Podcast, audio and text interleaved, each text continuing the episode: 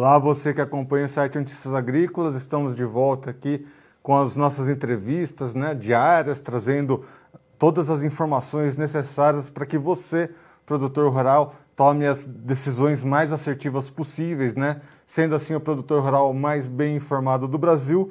E agora a gente vai falar do dólar. O dólar, né, que no últimos, nos últimos dias, apesar dos altos e baixos, tem mostrado ali uma certa estabilidade entre 4,80, 4,90. Hoje chegou a bater ali os 4,90, mas nesse momento demonstra aí uma tendência de queda, tá indo aí para 4,85, 4,84, enfim. A gente vai entender esse movimento do dólar, né? O, o que, que o dólar está passando nesse momento, quais são os fatores que estão trazendo aí essa variação para o câmbio e quais as perspectivas para o futuro. Aqui com o Lucas Brigato, representante lá da Etmos. Lucas, seja bem-vindo ao site Notícias Agrícolas. Bom dia, Edson. Bom dia para todos aí. Bom, Lucas, vamos começar então, né, pelo, por esse momento, pelo dia de hoje, né? A gente viu que o dólar começou ali uh, numa perspectiva de alta, chegou a bater ali 4,89, 4,90, mas agora tem uma tendência muito clara de queda aqui chegando a bater aí 4,85, 4,84. Para o dia de hoje, quais que são os principais fundamentos que estão dando aí essa variação cambial?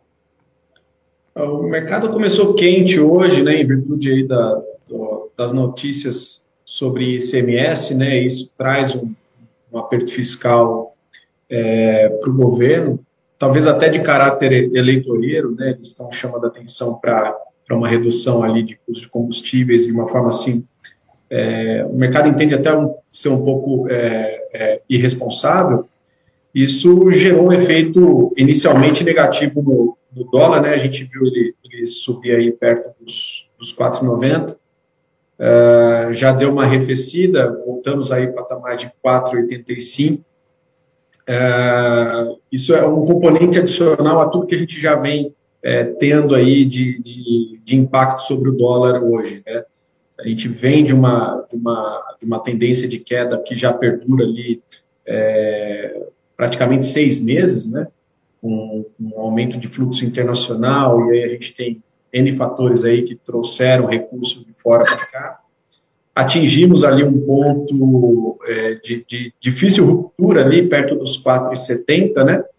E nessa última semana ele vem andando de lado, né, trazendo ainda um pouco de indefinição nesse curto prazo. A gente, a gente fica ali de olho numa ruptura dos 4,91 para demonstrar ali um, um, novo patamar ali de alta, mas ainda assim, eh, olhando, olhando o comportamento dos últimos dias, os fluxos, a eh, intensidade das movimentações, a gente ainda fica num, numa semana ali um pouco indefinida.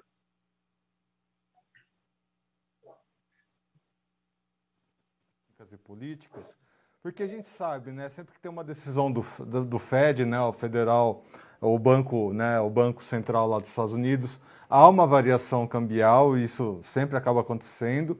E aqui para o Brasil, né, há uma grande tendência de dessa movimentação acontecer, né, principalmente pelas decisões, né, políticas. E esse ano é um ano de eleições, né, e ano de eleições também costuma ter aí alguns atritos, né, cambiais. Quais que são eh, essas perspectivas olhando né, esse lado mais político e econômico aí, tendo esses fatores, né, Estados Unidos e Brasil na ponta de lança aí? Perfeito. É, com relação a juros, né, a gente está em, fase final de encerrar o ciclo de, de alta de juros. Talvez a gente tenha é, mais um ou dois aumentos a gente já percebeu inflação voltando ali para baixo de, de 0,6%, 0,7% ao mês. Isso faz com que ali a, a voracidade para aumento de juros diminua um pouco. Ao contrário dos Estados Unidos e até de outras economias, né, que para eles inflação é um pouco novidade, eles ainda estão é, na dúvida é, de, de quanto, quanto, quão necessário e quão rápido vai ter que ser o, o aperto fiscal lá.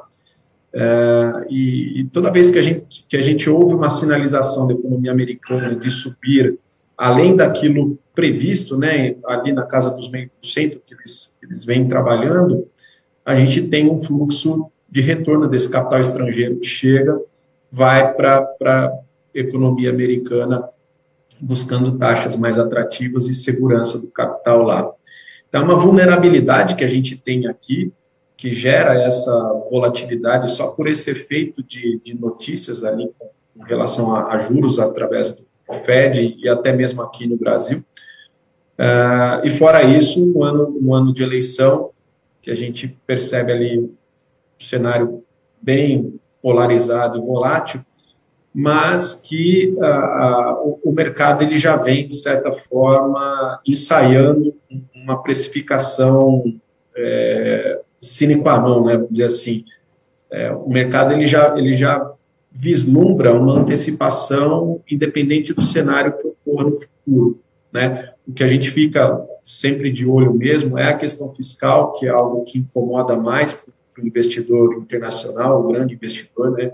investir no Brasil com risco fiscal para o olhar do investidor estrangeiro é, é um, uma alocação de altíssimo risco.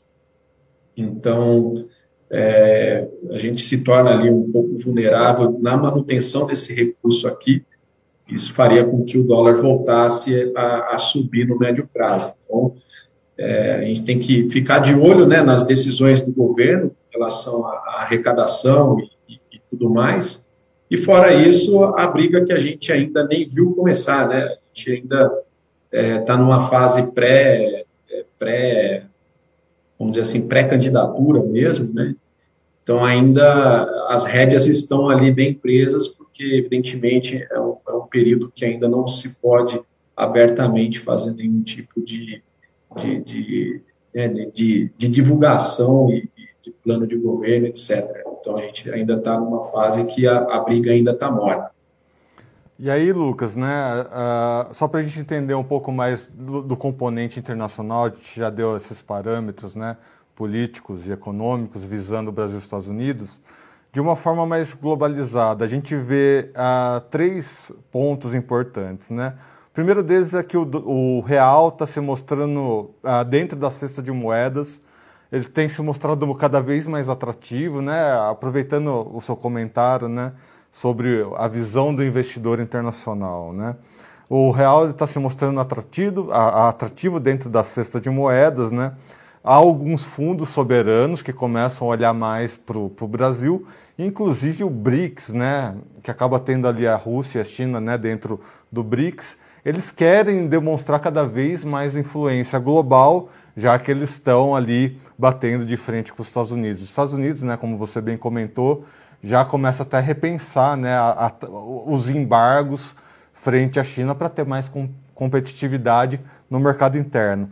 De uma forma mais global, como é que você analisa esses pontos né, e o quanto isso acaba afetando aqui no, no, no nosso câmbio, aqui, né, no, no nosso realzinho? Bom, é, primeiro de tudo, o, o fluxo que, que antes era distribuído é, dentre todos os membros do BRICS, né, o mercado emergente é, acabou se reduzindo em virtude da, da guerra, primeiro, né, então, fluxo de capital que, que era destinado à Rússia acabou é, sendo concentrado basicamente em, em Brasil e México, Uh, capital que ia para a China também, em virtude da, da, até da política dela com, com relação à Covid-0 e, e, todo o impacto da, do travamento comercial, portuário e produtivo, uh, também gerou ali um descrédito temporário, a gente sabe, mas gerou um descrédito, isso fortaleceu o fluxo uh, de entrada de, de recursos aqui no Brasil. E um ponto importante, acredito até vocês estejam bem antenados com relação a isso, é porque a gente é o celeiro de commodity do mundo, né? o quarto maior produtor de alimentos do mundo. Isso faz com que também haja uma atratividade adicional aqui, por conta do preço das commodities em elevação. Né? Esse choque entre oferta e demanda trouxe ali uma alta de preços para o mercado brasileiro. Para quem é exportador, isso é excelente, né? Uh, só que também é, é, o, o, mesmo causador acaba gerando um, impacto negativo de dólar em abundância entrando. É, o exportador gosta de dólar caro porque ele recebe mais pela, pela exportação, mas ele ele em si acaba sendo um, o fato, um dos fatos causadores dessa queda da moeda. Né? É, enquanto houver esse desequilíbrio, né, é, tanto na parte energética, que envolve mais a Rússia, quanto na parte de produção e distribuição de bens envolvendo China, é, o Brasil pode se beneficiar e, principalmente na questão de alimentos, pode se beneficiar bastante com, com essa briga entre eles.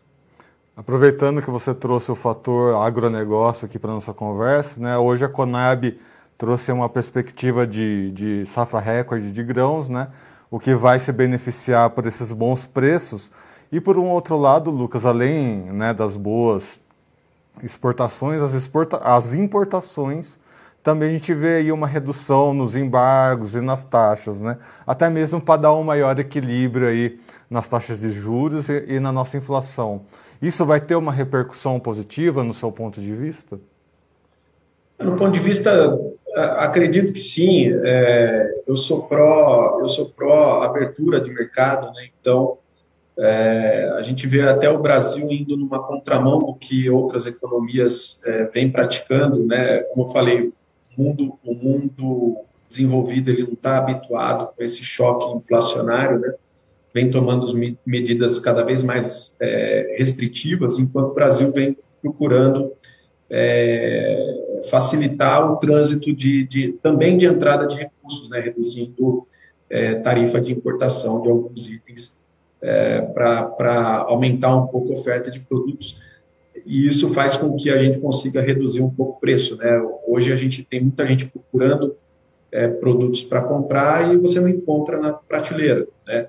é, a partir de insumos para construção civil, é, é, itens eletrônicos de maneira geral, né? a gente vê que falta peça para construir as coisas.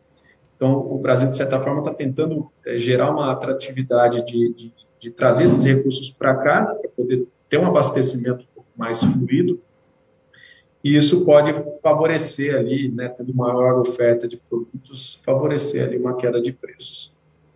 Bom, Lucas, a, agradeço as suas informações e para a gente já entrar aqui né, nos nossos pontos finais, deixo aqui um espaço para você trazer as suas perspectivas daqui para frente. Bom, é, o dólar ainda indefinido no curto prazo, apesar da gente ainda é, olhar ele para baixo. Gente ainda acredita que tenha margem para cair mais. Num, acredito que não chegue ali próximo aos quatro reais, né?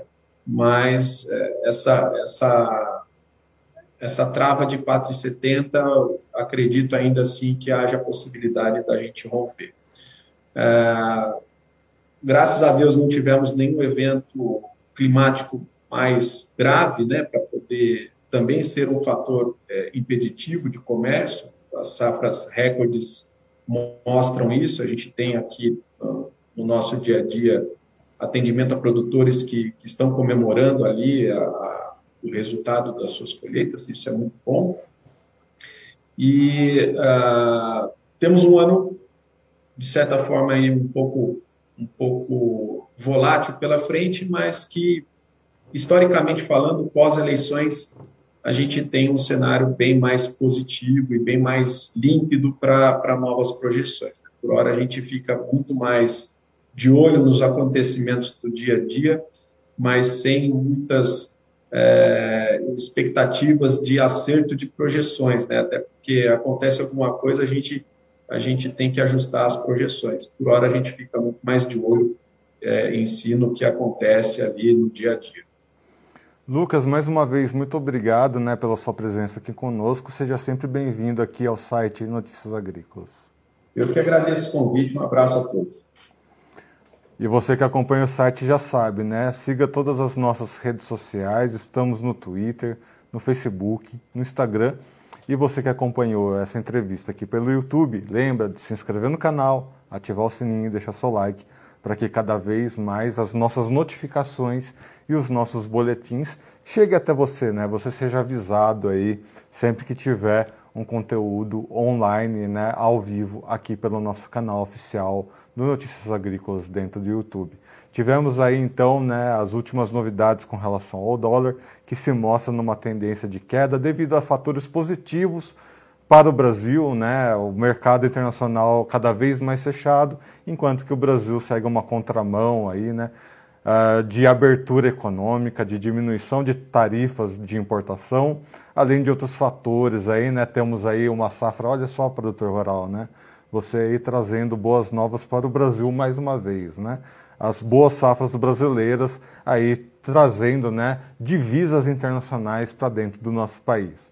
Vamos estar sempre de olho aqui nas nossas notícias para você colocar na balança né, e tomar as melhores decisões, não só de preços das commodities, mas também dentro do câmbio. Né? A gente sabe que esses dois fatores são essenciais para que vocês tenham aí bons rendimentos dentro dessa safra nossa que a Conab traz aí como um recorde, né? uma safra recorde de grãos. Muito bem, amigos, eu vou ficando por aqui. Até a próxima. Um abraço. Participe das nossas mídias sociais no Facebook Notícias Agrícolas, no Instagram arroba Notícias Agrícolas e em nosso Twitter arroba Noteagri. E para assistir todos os vídeos, se inscreva no YouTube, na Twitch, no Notícias Agrícolas Oficial.